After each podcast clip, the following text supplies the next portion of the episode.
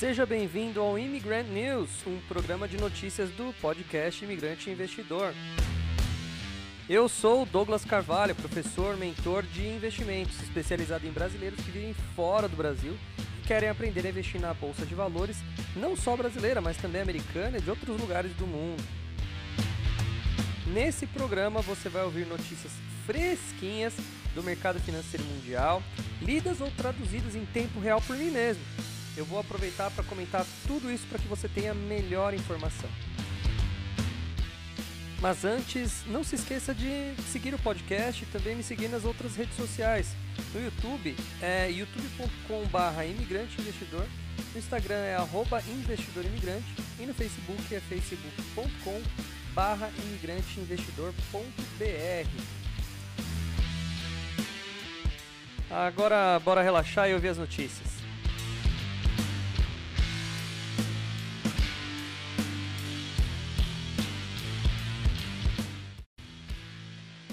Olá, imigrante! Seja bem-vindo ao Immigrant News e hoje é sexta-feira! Sexta-feira!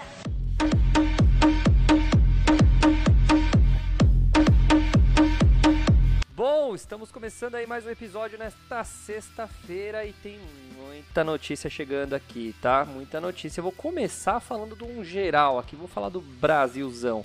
E você sabe que notícia do Brasil nos últimos dias não tem sido tão positivas, né? E eu vou começar com essa manchete.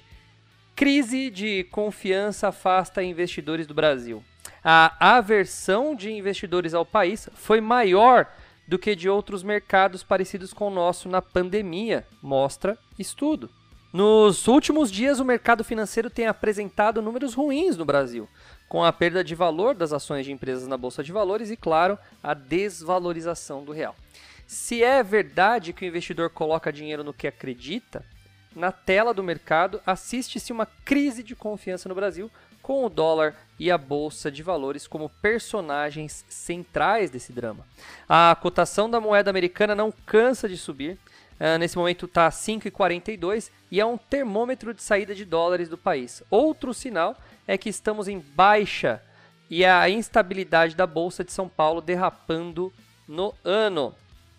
O que está acontecendo no Brasil é uma saída de capitais. Não é só capital de estrangeiros que estavam no Brasil, uh, que estão indo embora. Tanto o estrangeiro quanto o nacional estão com medo do Brasil, como no começo do ano. A, a inflação estava mais baixa e a economia estava dando sinais de recuperação. Na sequência, isso melhorou as contas públicas, então se tinha uma ilusão de que o Brasil estava relativamente bem, explicou Simão Davi Silber, professor do Departamento de Economia da USP. Mas o cenário mudou, afirma o professor. Só que depois a inflação disparou, o governo perdendo credibilidade, né? Ele falseou a regra fiscal querendo parcelar o precatório, já falei disso aqui, dada a perda de popularidade. Ele também criou a Bolsa Brasil, que seria o nome do Bolsa Família, mas com um whey protein um pouco mais forte. Então, tudo isso coloca em risco o teto do gasto.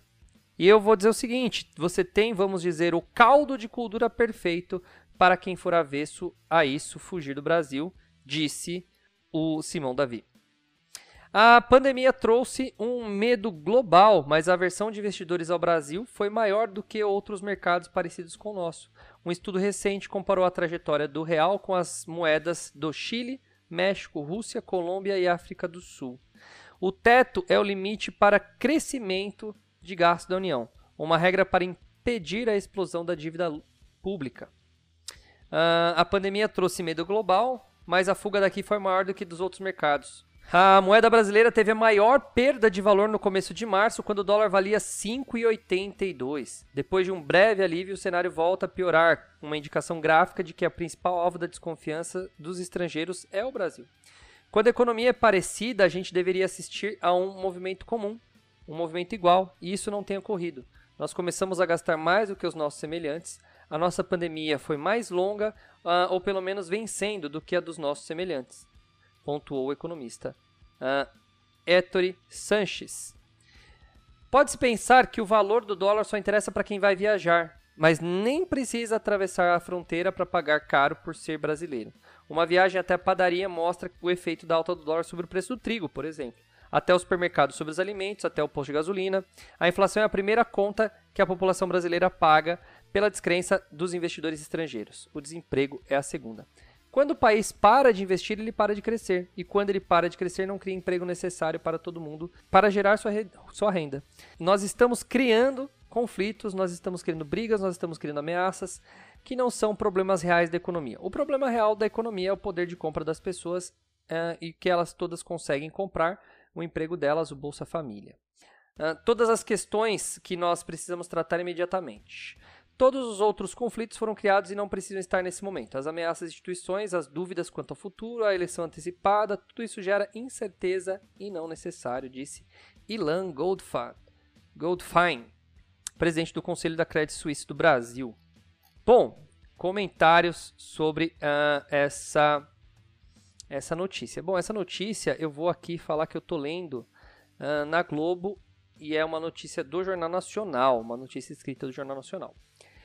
Conspirações à parte, tá? Eu, tô, eu tento ser o mais apartidário possível, principalmente na minha posição agora de uh, um pseudo-analista econômico, né? Há de, se, há de se concordar que a Globo está querendo. É, tá dando mais confiança, tá dando mais expressão para as notícias negativas do que as positivas. Mas isso não quer dizer que estão sendo faladas inverdades aqui. Então eu vou ponderar um pouquinho essa notícia para você que está ouvindo aí. Sim, a confiança no Brasil está abalada. E uma prova disso é o dólar, justamente. Quando você tem o dólar é, subindo, acho que os meus alunos cansam de ouvir isso, né, essa explicação de mim, mas quando o dólar sobe, é sinal de que a moeda estrangeira está tá ficando rara aqui no, no país. E isso geralmente é saída de investidores internacionais, tá bom? E então isso não é uma mentira que a Globo está falando aqui, é uma análise sim sensata, né? O, o dólar é um termômetro interessante. As, os medos também não são de mentira, né? Os motivos pelo medo também não são mentira.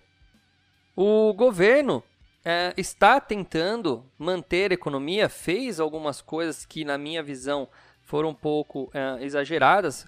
Por exemplo, a, o excesso do auxílio emergencial, né? Quando você injeta muito dinheiro na economia, você tem uma, um crescimento de demanda e esse crescimento de demanda faz com que o preço da, dos produtos suba. Então, é, realmente eu acho que houve um exagero nesse auxílio emergencial, uh, porque, primeiro, que muita gente que não precisava recebeu, e segundo, que ele durou muito mais tempo do que eu deveria. A, a economia já estava voltando, muita gente já estava voltando a ter uh, o, seu, o seu trabalho né, de volta, mas muita gente se aproveitou. E eu estou falando isso de um ponto de vista. Uh, da realidade aqui da, da do, a minha volta, né? Então, assim, se eu estou vendo aqui na minha volta com casos pontuais e são vários, eu consigo extrapolar isso para o resto do país. Se aqui ao meu lado aconteceu, imagina em outros lugares, em outros é, setores aí. Então, pode-se dizer que sim, é uma verdade também. Mas, vamos lá, vamos lá, vamos, vamos ver o que, que dá para a gente pegar de positivo nessa, nessa notícia.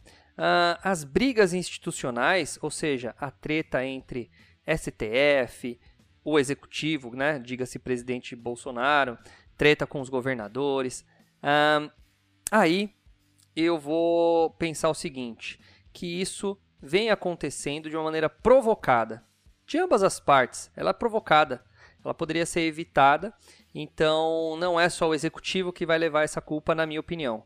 Eu acho que uh, os ataques entre executivo e judiciário, os ataques entre o legislativo e o executivo, eles estão muito claros, na minha opinião, e para esse povo, quanto pior, melhor, né? Então, a, a da gente tem, nós temos que ficar aqui é, bem conscientes de que todos ali levam a culpa, né? O que o texto não está deixando transpassar. Beleza. Outra coisa, a gente tem que entender que tudo depende do ponto de vista. O Brasil é um dos países que conseguiu segurar melhor aí, devido a esse erro que eu falei, mas ele conseguiu segurar a, a queda, o crash da economia, né? Teve países que ficaram piores na sua economia uh, e o Brasil conseguiu manter. Teve país que teve o PIB muito mais baixo de 2020 e com uma, com uma previsão de PIB para 2021 também uh, abaixo do que o Brasil. Então, países do mesmo tamanho, países com mais ou menos a mesma, com a mesma proporção de riqueza do Brasil, não estão performando tão bem, mas ainda eu acho que a conta vai chegar para a gente, né? Então, vamos entender assim, o Jornal Nacional aqui ele deu uma exagerada, mas ele não falou mentira nenhuma. Ah, notícia melhorzinha aí. O que, que a temporada de balanços do segundo, do segundo trimestre nos mostrou até agora? Bom, a Economática e a XP fizeram um levantamento e eles já deram um veredito. O cenário, no geral, é positivo. Olha aí, uma notícia que vem contra o que eu acabei de falar. A temporada de balanços financeiros referente ao segundo trimestre de 2021 está quase acabando. Em meio à reabertura econômica, início da vacinação é, e tudo mais, os resultados, em um contexto geral, são positivos de acordo com os levantamentos aí da Economática XP. Uh, ah, os estudos da Economática, elaborados a partir da análise de demonstrativos financeiros de 277 empresas, mostra que o lucro dessas companhias cresceu 1.012% no segundo trimestre de 2021 em relação ao intervalo semelhante de 2020. Né? Ou seja, de 6 bi para 74 bilhões. Então a gente já tem um crescimento absurdo aí na média das empresas. A análise não leva em conta a Petrobras, a Vale, já que as empresas reportaram resultados muito elevados, o que poderia distorcer os números. Ao incluir as duas companhias, o lucro salta para 157,2 bilhões, quantia de 1.599,3% superior ao mesmo período do ano passado. Já a receita líquida operacional, sem levar em conta os números da petroleira, da petroleira e da mineradora, chegou a 613,8 bilhões, 47,3% superior ao do mesmo período de 2020, quando as mesmas empresas faturaram 416 bilhões. Tá? Uh, com a Vale e Petrobras, a receita cresceu 59,9% para 812 bilhões. Qual é o setor mais lucrativo? Ainda segundo o estudo, ao analisar os setores industrial ou de serviços, o segmento de energia elétrica, com 33 empresas, obteve o maior lucro nominal no segundo trimestre, no total de 11,51 bilhões, montante 6,9% superior ao mesmo período. Quatro empresas do setor de papel e celulose também tiveram melhor resultado, com 10,7 bilhões. No segundo trimestre de 2020, o segmento registrou dois, um prejuízo de 2,49 bilhões. Então, tiveram um, um aumento astronômico. Segundo a Economática, quase todos os setores tiveram melhora nos seus resultados do segundo trimestre de 2021. O setor de educação, porém, foi o único que registrou prejuízo, embora menor em relação ao intervalo do ano passado, ou seja, ainda está melhorando. Então, uh, dá para se ver aí que as coisas têm melhorado. Além disso, dos 24 setores analisados, somente o setor de telecomunicações registrou queda de receita no segundo trimestre de 2021 com relação a 2020 fechando 2021 com um valor 8,2 inferior ao do ano passado. A Economática apurou ainda que o lucro de 21 bancos no segundo trimestre foi de 26 bilhões, o que representa um crescimento de 89%. O setor de bancos é o setor mais lucrativo da bolsa, segundo a empresa de análise. Quem sabe, quem me conhece há um bom tempo, quem já assistiu meus mini cursos, quem já viu minhas lives, quem já fez curso comigo, sabe que eu falo: mantenha alguns banquinhos na sua carteira de investimento. Eles ganham dinheiro na hora da. Ele é igual casamento, é na riqueza e na pobreza. Ele vai estar tá sempre ganhando ali, tá? Seja no momento que a economia está boa ou no momento que a economia está indo para o buraco, banco ganha dinheiro. Uh, o lucro de 306 empresas, levando em conta as ligadas ao segmento financeiro, foi de 103,4 bilhões, 333% superior ao ano passado. Uh, os resultados da XP, que considerou as empresas do Ibovespa, tá? E que reportaram o resultado do dia 12 de agosto, uh, mostrou que 69% delas registraram EBITDA, tá? Em linha ou acima do esperado, sendo que 54% superaram as expectativas, tá? Uh, 15% foi em cima das expectativas e 31% abaixo do previsto. A receita, né, já em relação à receita, 46% dos resultados ficaram acima do esperado pelos analistas da XP e 35% ficaram em linha e 19% vieram abaixo. Uh, após dados econômicos mais negativos em março, fortemente afetados pelo agravamento da pandemia e consequente adoção de restrições rígidas de mobilidade, observamos uma recuperação firme dos principais indicadores de atividade. A reabertura econômica, em meio a avanços significativos da campanha de vacinação contra a Covid-19, uh, explicou, em grande parte, a recuperação melhor do que originalmente esperado nos últimos meses, informaram Fernando Ferreira e Jenny Lee, estrategistas da XP. Tá? Então, olha só, vamos ligar essa notícia com a notícia da crise financeira, né? A gente está tendo sim uma saída de investidores internacionais, o dólar tem subido, mas isso é uma visão especulativa, é, uma, é um medo que as pessoas têm pela propaganda do Brasil, ou seja, o que eles estão enxergando na tela, e é justamente esse termo que ele usou, a Globo usou ali na, na, na sua reportagem, né, que é o que as pessoas estão enxergando. Mas agora vamos falar dos resultados de verdade, né? Então, na verdade, as empresas tiveram sim um aumento gigantesco nas, nos seus resultados. Claro, estou falando que tem uma parte aí que vai refletir na, na, na, na inflação, é claro, porque quando você tem empresas crescendo dessa maneira, obviamente elas têm que contratar mais, obviamente elas têm que um, fazer mais rápido o que estavam fazendo para poder atender a demanda e obviamente elas vão aumentar o preço dos seus produtos, tá? E o dólar alto também vai trazer produtos internacionais para um preço maior afetando os, os, os, produtores aqui e fazendo com que eles também aumentem seus preços. Então, a inflação já era muito, muito, muito prevista dado toda a ação governamental desde o começo da pandemia. Então, assim, não me assusta, já estava esperando e foi feito já, e eu tenho certeza que o tal do Sr. Guedes já sabia de tudo isso também. Agora, o que ele vai fazer após é o que a gente está curioso, né? É isso que o Paulo Guedes, uh, é essa curiosidade que eu tenho aí agora. Se eu pudesse, eu perguntaria: e aí, Paulo Guedes, o que tu vai fazer agora, né? Falando de Paulo Guedes, tem uma notícia aqui sobre ele. O Bolsonaro disse: Conversei com Guedes, existe chance de zerar o PIS/COFINS do diesel. A medida deve ter impacto de 17 bilhões nas contas públicas. Ah, o presidente Jair Bolsonaro anunciou em conversas com, é, anunciou que, em conversas com o ministro da Economia Paulo Guedes, o governo federal avalia a possibilidade de zerar o PIS/COFINS que incide sobre o óleo diesel em janeiro do próximo ano. De acordo com o presidente, durante transmissão semanal ao vivo na quinta-feira, aquela famosa live de quinta que ele faz, a medida deve ter impacto de 17 bilhões nas contas públicas. Entre as opções para compensar a perda, Bolsonaro destacou a redução de subsídios dados a outros setores. Temos que reduzir 10% dos subsídios no corrente ano. E quando a redução, a margem para se fazer isso chegar em outro local. Os 10% são da ordem de 15 bilhões. Devemos achar uh, ah, 17 bilhões para tampar o buraco. Faltam 2 bilhões, mas a gente vai se virar, afirmou o presidente.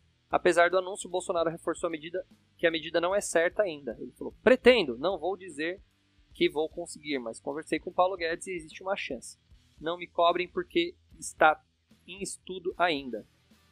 Uh, de zerarmos o PIS COFIN dos diesel a partir de janeiro do ano que vem. Hoje em dia arrecadamos algo na ordem de 17 bilhões, temos que achar algo compensador para isso Uh, não basta dar uma canetada, foi isso que o presidente falou. Deveria ter imitado ele na voz dele. Eu sou um ótimo imitador, né? E aí sim, vocês iam pensar que eu estava fazendo uma entrevista de, direta com ele. Vamos lá. Uh, ele também voltou a cobrar na sua transmissão que os governadores zerassem a cobrança do ICMS sobre os combustíveis e gás de cozinha. Segundo Bolsonaro, ao menos o ICMS deveria ter um valor nominal definido por cada estado. Tá? Uh, é o seguinte, minha opinião sobre esse caso aqui. Eu não sou muito a favor dessa medida, apesar de ela parecer muito boa no primeiro momento, né? Ela vai trazer consequências boas, porque a partir do momento que você zera um imposto no combustível, você tem uma, uma você, você segura o preço de vários itens, porque aumenta né, a, a, o espaço ali, né? Então você tem uma queda no, no, na gasolina, você tem uma queda no frete dos produtos e os produtos acabam é, conseguindo segurar um pouco o preço, porque o frete, claro, adiciona um grande valor e é um valor em cadeia, porque vamos pensar o seguinte: vamos pensar que na produção de um anel você tem o frete da, do minério desde lá da mineradora até a empresa que faz né, o anel, depois você tem um frete do, da, da, da, da, fábrica até o distribuidor, depois do distribuidor até a loja, ou seja, você vai tendo fretes é, um em cima do outro em, em, cascata, né? E aí isso faz com que o valor fique mais caro. Apesar que eu dei um exemplo de um anel, o anel tem uma margem de lucro absurda, mas com produtos de comida e tudo mais, as margens são menores e isso afeta bastante. Ah, então, a, a, no primeiro momento, sim, parece boa a, a opção aí do presidente, mas eu não sou muito a favor de concessões para determinados uh, setores da economia. Eu acho que sim, se ele conseguisse fazer uma coisa mais geral, reduzir algum imposto de maneira geral, fazer uma cobrança mais justa. Eu acho que aqui no Brasil a gente tem muita, é, e isso não é de hoje, é um histórico desde que eu me conheço por gente. Os impostos são muito altos e muita gente sonega imposto porque é alto. Eu acho que se ele conseguisse baixar o imposto e reduzindo gradativamente a alíquota e fazendo uma campanha para que os brasileiros é, é, não sonegassem impostos e tornassem formais seus trabalhos, a gente teria uma melhora gradativa da economia e um controle fiscal muito maior. Mas isso só vai acontecer quando eu for presidente ou ministro da economia, né? Então deixa para lá. Vamos esperar uns anos aí. Deixa o Paulo Guedes se aposentar e eu vou lá pedir emprego para quem for o próximo presidente. Bom, para continuar aqui a notícia, vamos falar de um caso que aconteceu, cara. Nossa, olha só. Equipes trabalham para restabelecer o e-commerce da Renner após ataque cibernético. Gente, para quem não sabe, a Renner tomou um strike bonito aí dos hackers ontem, né? É, teve um ataque na, na plataforma de e-commerce deles e derrubou o site, né? E eles foram obrigados a tirar o site do ar e tudo mais. Vamos dar uma lida aqui na, na notícia. A loja Renner, LREN 3, informa que as equipes continuam trabalhando para restabelecer o e-commerce em breve, após o ataque cibernético sofrido nesta quinta-feira, que retirou os sistemas do ar. A empresa destaca que todas as lojas físicas continuam abertas e operando, em atualização do comunicado divulgado anteriormente. Afirma ainda que os principais bancos de dados permanecem preservados. No documento, a empresa diz que continua atuando de forma diligente para mitigar os efeitos causados. As equipes permanecem mobilizadas, executando plano de proteção e recuperação, com todos os seus protocolos de controle e segurança e trabalhando para restabelecer todas as operações da companhia. No comunicado lançado ontem, as lojas Renner, uh, a Lojas Renner, é uma companhia com nome plural, a Lojas Renner, ressaltou que faz uso de tecnologias e padrões rígidos de segurança e que continuará aprimorando a sua infraestrutura para incorporar cada vez mais protocolos de proteção e sistema. É, ontem saiu do ar o negócio aí. Deixa eu dar uma olhada. Como está o gráfico da loja Renner aqui? Vamos ver quanto foi o impacto. Olha, não foi muito não. A gente não teve impacto ontem. Vamos ver. O mercado está abrindo agora. Já. Deixa eu ver se já abriu. Deixa eu colocar aqui o gráfico do minuto já abriu, é, ela teve sim uma caidinha boa aqui quando você põe um gráfico de minuto. Ontem ela estava ali no final do dia sendo negociada a mais ou menos 39,67 e fechamos o dia ontem a 38,68, tá? Fechamos o dia 38,68. Vamos ver o, o tombinho que ela tomou.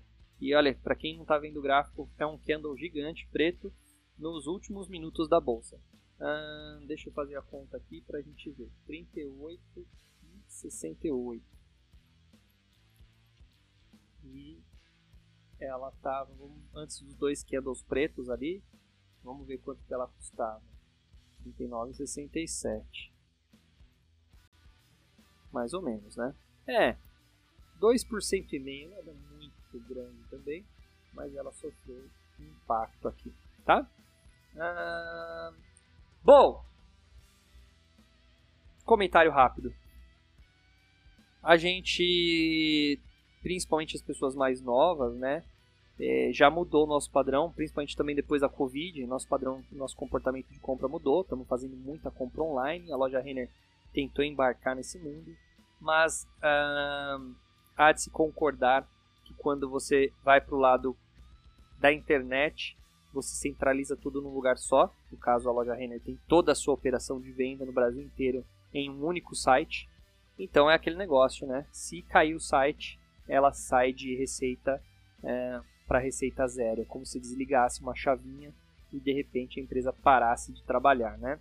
Então esse é o maior risco de você ter uma empresa centralizada e ou então que dependa só do comércio online, né? Imagina se isso acontecer, por exemplo, com o Mercado Livre. Cara, Mercado Livre é só online, não tem loja física. Imagina quanta gente teria prejuízo por ficar algumas horas ou algum tempo com uma estrutura gigantesca como o Mercado Livre fora do ar.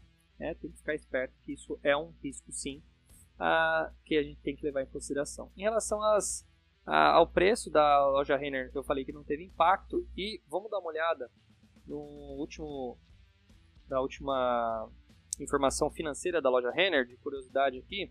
Eu tenho alguns amigos que estão com a mão cheia de loja Renner, né, apostando na, no crescimento de demanda agora daqui para até o Natal, com a gente aqui, todo mundo vacinado. Então vamos dar uma olhada. Deixa eu dar uma olhada aqui. Loja Renner está agora sendo cotada aí a mais ou menos neste exato segundo a 38,86 e vamos dar uma olhada uh, no que ela vem apresentando aqui. Bom, ela é uma empresa superavitária, ou seja, ela tem tido sim uh, uma receita boa. No último trimestre, ela apresentou um crescimento bom de receita nesse último trimestre, tá? Da casa de 2,5 bilhões, tá? 2,5 bilhões. Uh, e que é muito maior do que o trimestre anterior de 1,6, né? As margens estão saudáveis ali, a margem bruta rodando em cima de 55% e uma margem EBIT que estava girando em torno de 25, mas deu uma derrapada aqui no primeiro trimestre, chegou a quase 10%, chegou um pouquinho abaixo de 10%, mas já está voltando a se recuperar, né? e o lucro líquido estava ali no primeiro trimestre de 2021 algo em torno de 1 bi. E a gente tem agora um lucro líquido aí no último de 300 milhões. Deixa eu ver. Eu estava olhando pelo gráfico, deixa eu olhar agora aqui. Isso mesmo, 300. Uh, 200 e pouco nos últimos, 200, quase 200 nos últimos três meses e um acumulado de 300 bi. Não, 300 milhões. É 300 milhões de lucro, tá? 300 milhões de lucro a receita em bilhões e o lucro é em milhões, tá bom? Ela está com uma dívida aqui de uh, é, 3,3 bilhões, mas com caixa de 5,6 bilhões, podemos dizer que ela está tranquilaça, ela paga essa dívida com o pé nas costas e ainda sobra 2,2 bi, o que faz com que a gente entenda que mesmo tendo inconsistências em o mercado aí é do jeito que está, ela está preparada para não falir, né? Uh, ainda mais baseado nesse lucro líquido que ela tem aqui. Ela está tranquila. Um patrimônio de 50% do seu ativo também. Ela está tranquila. Olha, bons números para a uh, loja Renner. Ela tem uma saúde financeira boa e então a gente pode presumir que mesmo que se ela tenha, mesmo que ela tenha aí é, problemas de vendas nesse período do segundo semestre que está tá acontecendo, a gente pode esperar boa coisa vindo da Renner no final do ano mesmo. Por isso tem muito analista falando. Tem vários amigos que seguem analistas aí e esses caras estão comprados Renner pra caramba. Não tão errados os analistas mesmo, né? A gente tá com uma, há um consenso aí. Com números bons assim, uma hora o preço ele reflete, tá? Uh, ela vem numa derrocada, claro, o Ibovespa inteiro caindo, ela vem numa derrocada, e então ela está formando uma zona de suporte aqui no 38,90, né?